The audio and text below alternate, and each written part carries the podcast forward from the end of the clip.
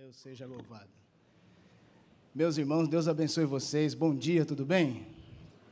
Graças a Deus por estar mais uma vez na casa do Senhor e desta feita para sentarmos à mesa do Senhor. Isso é um privilégio muito grande em que o Senhor nos concede de passar mais um mês vivos, atuantes e firmes aqui na obra de Deus. Eu gostaria que você abrisse a sua Bíblia, por gentileza. Abra sua Bíblia, por gentileza, livro do Atos dos Apóstolos. Acho que eu vou aqui. Eu vou aqui.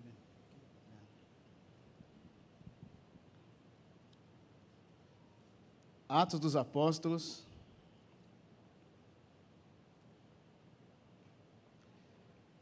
Capítulo de número 18.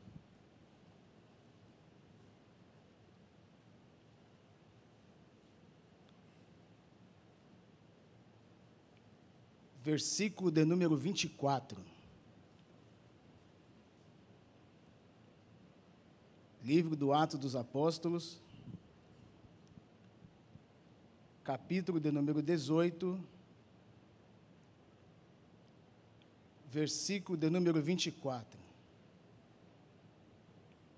Está escrito assim: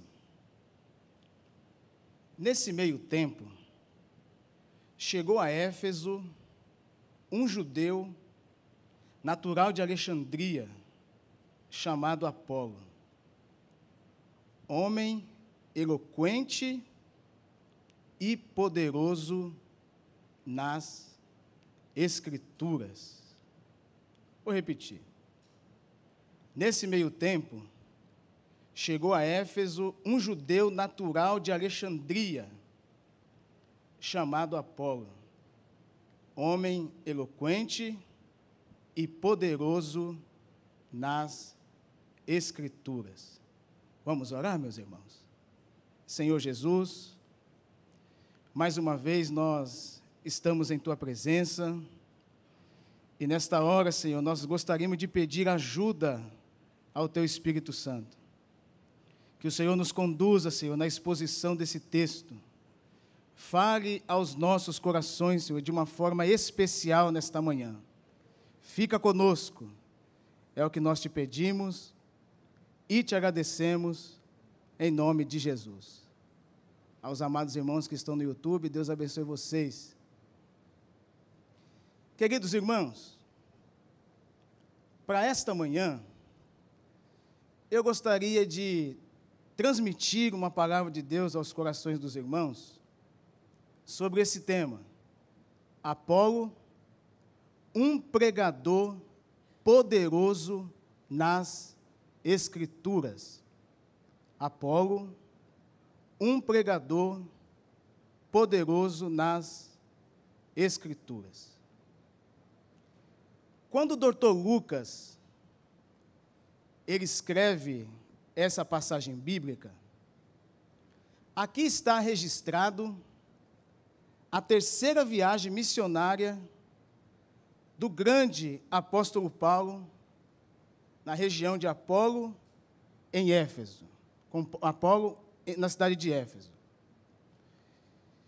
Esse texto sagrado, meus irmãos, nos revela o momento em que Apolo atravessa o palco da história bíblica de forma brilhosa, como um pregador eloquente e poderoso nas Escrituras. Primeiro ponto: em todo o texto sagrado, em toda a Bíblia Sagrada, é bom nós trazermos o pano de fundo sobre a cidade, sobre o alimento. E nos dias da Bíblia, o nome do personagem também era muito importante. Quem é esse homem que a Bíblia chama de Apolo. Apolo, o seu nome significa belo, elegante. Esse nome possui o que? Harmonia, sendo sinônimo de beleza. Puxando um pouco acerca da cultura, o significado de Apolo está, meus irmãos, diretamente ligado com a mitologia grega, na qual é Apolo um dos deuses do Olimpo, sendo filho de Zeus, o deus maior do panteão grego e também tido como mensageiro principal dos deuses. Então, todos que gostam um pouco desse assunto, o significado do termo do nome Apolo na cultura significa isso aí.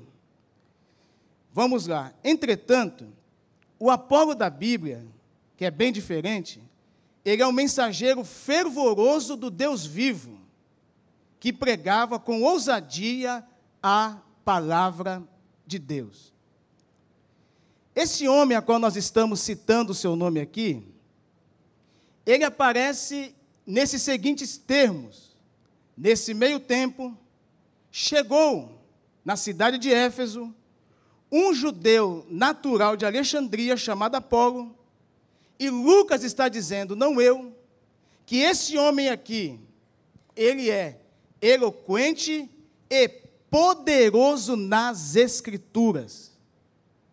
Isso é de suma importância para uma pessoa que milita o Evangelho, como um arauto de Deus. Quando Apolo ele entra no contexto aqui, juntamente na terceira viagem missionária do apóstolo Paulo, para uma pessoa ser eloquente e para uma pessoa ser poderoso nas escrituras, isso não brota na mente dele da noite para o dia. Esse homem teve todo o preparo para anunciar a palavra de Deus. A Bíblia diz que esse homem além dele ter um bom conhecimento e ser poderoso nas Escrituras, o texto está dizendo que ele era natural de Alexandria. O que significa isso? Alexandria, que ficava no Egito, era considerada nos tempos bíblicos como Atenas do Egito. Por causa de quê? Por causa da sua avidez pelo conhecimento e principalmente por causa de sua grandiosa biblioteca que tinha nessa cidade. O que certamente contribuiu muito para a formação intelectual de Apolo. Sobre a vida desse homem, meus irmãos, nós podemos aqui essa manhã destacar alguns pontos fortes para ser uma pessoa bem-sucedida, ungida e usada por Deus do ministério da palavra. Primeiro ponto. Apolo, ele é um pregador eloquente. Lucas, Atos capítulo 18, versículo 24. A eloquência pode ser definida, meus irmãos, como a capacidade de falar e expressar-se com desenvoltura. Isso significa ser uma pessoa eloquente, se expressar bem. Sendo um orador eloquente, Apolo possuía habilidade e poder de persuadir as pessoas com as palavras. E quando o doutor Lucas fala a respeito de Apolo, ele não economizou nas qualidades de Apolo. E ele escreveu outras virtudes da eloquência desse pregador. Então, primeiro ponto, acompanhe comigo, bote no telão, por gentileza, o versículo 25. Olha o que o texto diz. O texto diz o quê? Ele era instruído no caminho do Senhor. Isso é um bom ponto. Não basta apenas aceitar a Cristo. Não basta apenas vir ao culto. Esse homem aí, ele tinha sede do conhecimento. Então, o primeiro ponto importante que o doutor Lucas relata acerca desse pregador aqui, isso é muito importante ele era instruído no caminho do Senhor. O que significa isso? O que significa ser uma pessoa instruída? É uma pessoa que tem sede do conhecimento. É uma pessoa que quer entender a mente de Deus. É uma pessoa que é instruída em qualquer assunto que for falado a respeito dele, da Bíblia, das coisas de Deus, do céu, ele sabe responder à altura do conhecimento que ele tem. Segundo ponto importante, nós aprendemos, eu já ouvi várias vezes sobre isso, e alguns até comentam que a letra mata, mas o espírito vive Quando já ouviram isso? Só que no texto de Apolo, eu vejo diferente. Você pode ser uma pessoa instruída, você pode ser uma pessoa sábia, você pode ser uma pessoa inteligente no texto, mas a Bíblia está dizendo, não eu, que esse homem chamado Apolo, ele era fervoroso de espírito. Apolo, além de ser um conhecedor nato da palavra de Deus, Apolo era um homem que orava, que buscava a presença de Deus. Agora imagine, meus queridos irmãos, se nós agrupássemos isso na nossa vida de cotidiano, fazer um bom curso de teologia, estudar a palavra de Deus com clareza, com entendimento, e ao mesmo tempo nós buscarmos a presença de Deus e ser fervoroso em espírito. O que é isso? Nada abala uma pessoa quando ele está em oração diante de Deus. A luta vem, a dificuldade vem, a enfermidade vem, mas quando nós estamos na leitura da palavra e na oração cotidiana com Deus, meus irmãos, pode vir a luta que vier, na oração vem o refrigério daquele que coloca a sua vida diante do Senhor. Instruído no caminho do Senhor, fervoroso em espírito, vou tirar o versículo terceiro e ele falava e ensinava com precisão a respeito de Jesus. Aleluia. Esse é, ou sempre será, a coluna vertebral da nossa mensagem: Cristo Jesus do Antigo Testamento ao Novo Testamento, a mensagem central sempre vai ser: Cristo Jesus morreu, mas ao terceiro dia ele ressuscitou e está sentado à destra do Deus Todo-Poderoso. Essa é a mensagem que nós estamos pregando do tempo que Jesus veio há quase dois mil anos, que Jesus ele é o Filho de Deus e um dia vai voltar para buscar a sua igreja. Todo o conhecimento que nós adquirimos com o tempo, na Bíblia Sagrada, e às vezes esse conhecimento, meus irmãos, não são para nós que somos pastores, que instrui, nós lemos, estudamos a palavra de Deus. Isso é bom para trazer conhecimento, mas o conhecimento ele tem que ser passado. Ele tem que ser transmitido. Eu aprendo, ensino outro, você aprende, ensina outro e assim sucessivamente. Jesus disse: "Ide e fazei discípulos". Então esse homem aí, ele ensinava com precisão a respeito de Jesus. E o que me intriga no texto, pastor Alexandre, é isso: conhecendo apenas o batismo de João. Que é isso, meus irmãos?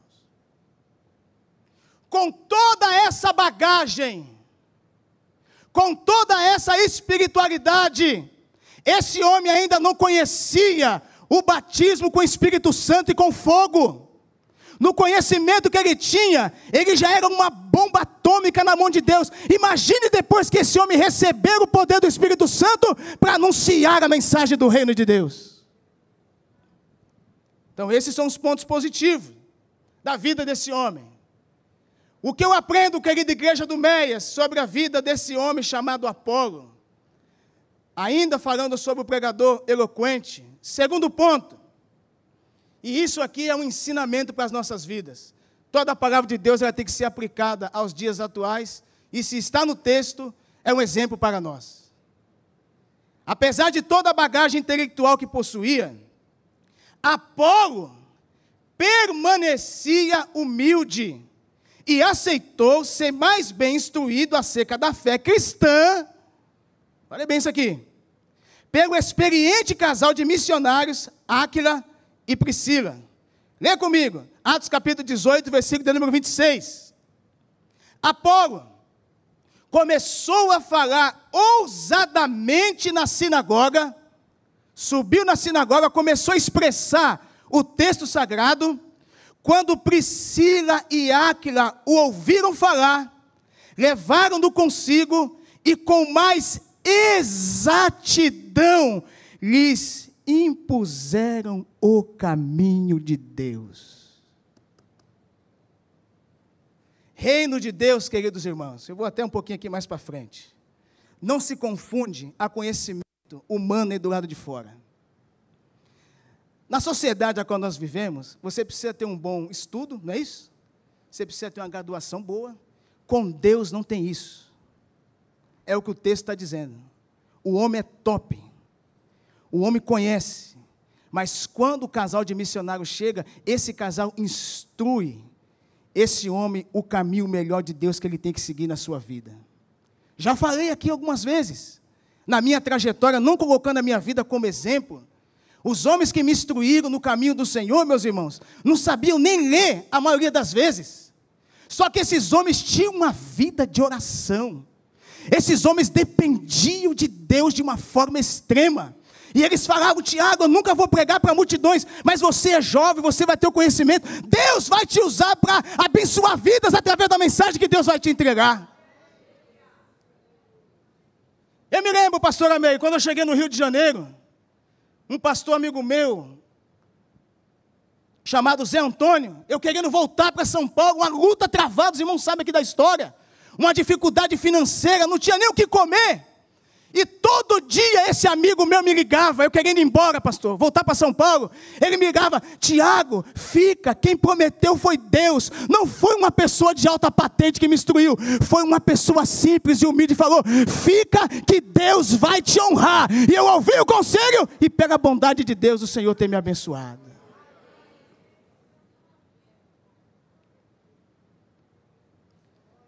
Conselho para nós aqui essa manhã. Se você é chefe, como eu sou chefe, às vezes baixa a cabeça e escuta o seu empregado. Às vezes ele tem mais conhecimento e sabedoria do que você. É o que a Bíblia está dizendo. Quando Priscila e Acra ouviram falar, levaram-no consigo com mais exatidão e expuseram o caminho de Deus. O que eu aprendo com isso? Quanto mais conhecimento você tiver das coisas de Deus, mais humilde você tem que ser. Quanto mais Deus te der na vida secular, mais simples seja. Quanto mais Deus abençoar a sua vida financeira, matrimonial, espiritual, se coloque mais na disposição dos outros. Deus conta com você para isso. Nós temos que fazer a diferença como igreja, meus irmãos. Nós não temos que fazer como o mundo aí fora faz. É em cima que respeita embaixo. No reino de Deus é o contrário, é tudo misturado e o nome de Jesus será sempre glorificado. Terceiro ponto. O próprio termo da palavra apologética, que é uma das mensagens da teologia, algumas matérias da teologia, que fala sobre a apologia, a defesa da fé, é oriunda do nome Apolo. Veio do nome Apolo. A Bíblia comprova que Apolo era um grande apologista da fé cristã. E eu gostaria que você lesse comigo. Versículo de número 28. Bote aí no telão, por gentileza. Porque com grande poder, meu Deus, convencia publicamente quem? Os judeus. Provando por meio das Escrituras que Jesus é o Cristo.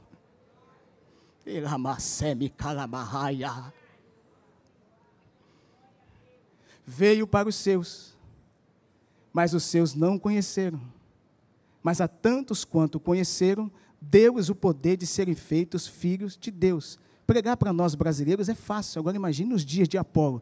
Pregar para a tribo de Jesus não é para qualquer um, meus irmãos. Os camaradas eram instruídos na lei de Moisés, mas vem Apolo cheio da autoridade. A abria o texto sagrado e comprovava pelas Escrituras que Jesus Cristo é o Cristo, Jesus é o Salvador da humanidade, Jesus é aquele que venceu a morte, Jesus é conhecido na Bíblia como maravilhoso conselheiro, Deus forte, Pai da eternidade, príncipe da paz. Jesus é conhecido na Bíblia como a pedra da esquina, Jesus é conhecido como o Rei dos Reis e Senhor dos Senhores, Jesus é conhecido como o pão vivo que desceu do céu, Jesus é conhecido como a água para o sedento, Ele é o Cordeiro de Deus que tira o pecado do mundo, não tem pessoa semelhante ao nosso Cristo que fez os céus e também a terra. Levante as suas mãos, meus irmãos, e aplauda Jesus.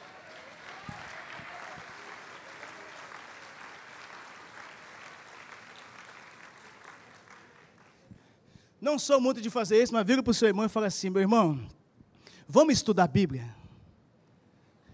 Não vamos só frequentar o culto, vamos, vamos para a Bíblia. Vamos ter sede do conhecimento. Vamos conhecer Jesus através da Escritura? Meus irmãos, essa é a geração em que Deus conta comigo e com você, meus irmãos. Estão se levantando com muitos Cristos por aí, mas o Cristo que eu aprendi há 18 anos atrás e continuo pregando é o Cristo da Bíblia, o incomparável, o Deus Todo-Poderoso. A Ele seja glória e a majestade para todos sempre. Aleluia. Quarto ponto, sobre o pregador eloquente. O apóstolo Paulo, que isso aqui foi difícil para mim, viu, pastor amigo? Apoiava, não agora como pastor, na época eu era itinerante, o ministério itinerante de Apolo. E ordenou que Tito lhe oferecesse a provisão necessária Leia comigo, Tito capítulo 3, versículo 13. Ajude da melhor maneira possível Zenas, o intérprete da lei, e também quem? Apolo, para que não falte nada para a sua viagem. Itinerante, prega aqui, prega ali, e o grande apóstolo Paulo, Júnior ele apoia o ministério itinerante de Apolo. Há muitas críticas. Eu sei que o negócio está sendo gravado pelo YouTube. Mas na, na, da onde eu vim, meus irmãos, a itinerância é um caminho meio complicado. Porque raramente você fica na igreja local. Na época eu não era pastor, era pregador itinerante. Só que a Bíblia dá apoio sobre isso. E o maior itinerante da palavra de Deus, da Bíblia Sagrada, foi quem? Jesus de Nazaré e o grande apóstolo Paulo. Esses homens levaram através da itinerância o evangelho e esse evangelho chegou até nós nos dias atuais. Agora imagine, falei isso ontem na consagração em Campo Grande, pastora Meire. Se Paulo não fosse o pregador dos gentios, os irmãos já parou para pensar sobre isso? Aonde é que estaria o mundo nessa situação? Eu e você? Que são os gentios, enxertados na videira verdadeira? Imagine, meus irmãos, se Paulo escuta o conselho de Pedro, que não queria de hipótese alguma que, a, que, que o apóstolo Paulo pregasse para os gentios, e o, Apolo, e, e, e o apóstolo Paulo pega e fala assim: não, foi para isso que o Senhor me levantou. Vocês pregam para os judeus, para os romanos, e eu quero levar a mensagem que me foi proposta pelo próprio Cristo para os gentios. Então, esse homem tinha essa provisão, essa base, esse sustento do grande apóstolo Paulo. Segundo ponto, Apolo, ele era o quê? Um pregador essencialmente bíblico. Vou repetir. Apolo, ele era um pregador essencialmente bíblico. O texto diz que Apolo era natural de Alexandria. Alexandria foi o braço da Septuaginta, uma versão das Escrituras Sagradas, traduzida do hebraico para o grego, por 72 teólogos judeus. Certamente a Bíblia que Apolo utilizava era a Septuaginta, e era familiarizado com essa tradução da Bíblia como poucos. Então você vê aí, Atos capítulo 18, versículo de número 28. Vamos ler, meus irmãos. Porque com grande poder, convencia publicamente os judeus, provando por meio das Escrituras que Jesus é o Cristo. Isso é interessante. A segunda virtude que Lucas observou em Apolo nesse texto sagrado foi a extraordinária dinâmica de expor com poder a palavra de Deus. Você não precisa, eu sou um pouco agitado pregando, às vezes eu dou uns pulos aqui, outro ali, mas o texto tem que ser aplicado, né, meus irmãos? A Bíblia fala por si só. A Bíblia fala por si só. 18, 24, nesse meio tempo, chegou a Éfeso um judeu natural de Alexandria chamado Apolo, poderoso das Escrituras e cheio da autoridade. Segundo ponto, Lucas registrou a chegada de Apolo a Corinto, e eu gostaria que você lesse comigo aí. Atos capítulo 19, versículo de número 1. Vamos ver o que, a Bíblia diz sobre isso. Aconteceu que enquanto Apolo estava em Corinto, Paulo, tendo passado pelas regiões mais altas, ele chega onde? A Éfeso, encontrando ali alguns discípulos e perguntou-lhes: Vocês receberam o Espírito Santo quando creram? Olha a pergunta do apóstolo Paulo. E eles responderam: Pelo contrário, nem mesmo ouvimos que existe o Espírito Santo. Paulo perguntou: Então, que batismo vocês receberam? Eles responderam: O batismo de João. Paulo explicou: João realizou batismo de arrependimento, dizendo ao povo que cresce naquele que viria depois dele, a saber, em Jesus. Isso é a Bíblia. Eles, tendo ouvido isso, foram batizados em nome do Senhor Jesus. E quando Paulo lhe impôs as mãos, aleluia, o Espírito Santo veio sobre eles e tantos falavam em línguas como esses homens eram um total de 12 pessoas. Quando você segue a escritura do jeito que ela é, os sinais acontecem. O homem pregando, anunciando, pastor amigo, cheio de autoridade. E quando Paulo vem e fala assim: não, vocês conhecem só o batismo de João? Vocês precisam conhecer a terceira pessoa da Santíssima Trindade.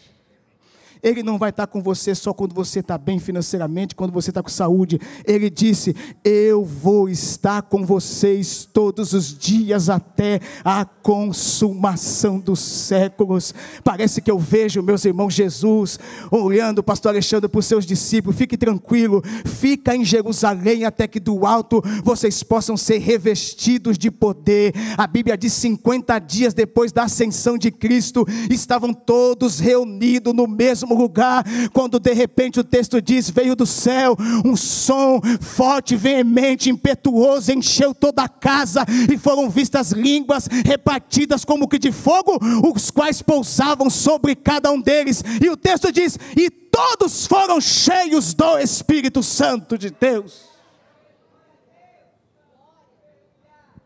Bíblia deles. Palavra de Deus. Esse jovem que está aqui sendo recuperada. Palavra de Deus. Ayrton, palavra de Deus, Ayrton. O que liberta o homem é a palavra de Deus. O que transforma o caráter do homem é a palavra de Deus. Meus irmãos, nós estamos vivendo dias, não me tenha como ignorante. A psicologia é bom, a terapia é muito bom, mas o que convence o homem do pecado, da justiça e do juízo ainda é a palavra de Deus. Masemi Karamahaya. Aleluia, aleluia. Aleluia. Aleluia. Palavra de Deus na nossa casa. Palavra de Deus com os nossos filhos palavra de Deus no nosso trabalho, Bíblia, palavra de Deus, você vai ver a diferença quando você continuar a colocar a Bíblia como prioridade da sua vida, a sua vida vai mudar para melhor.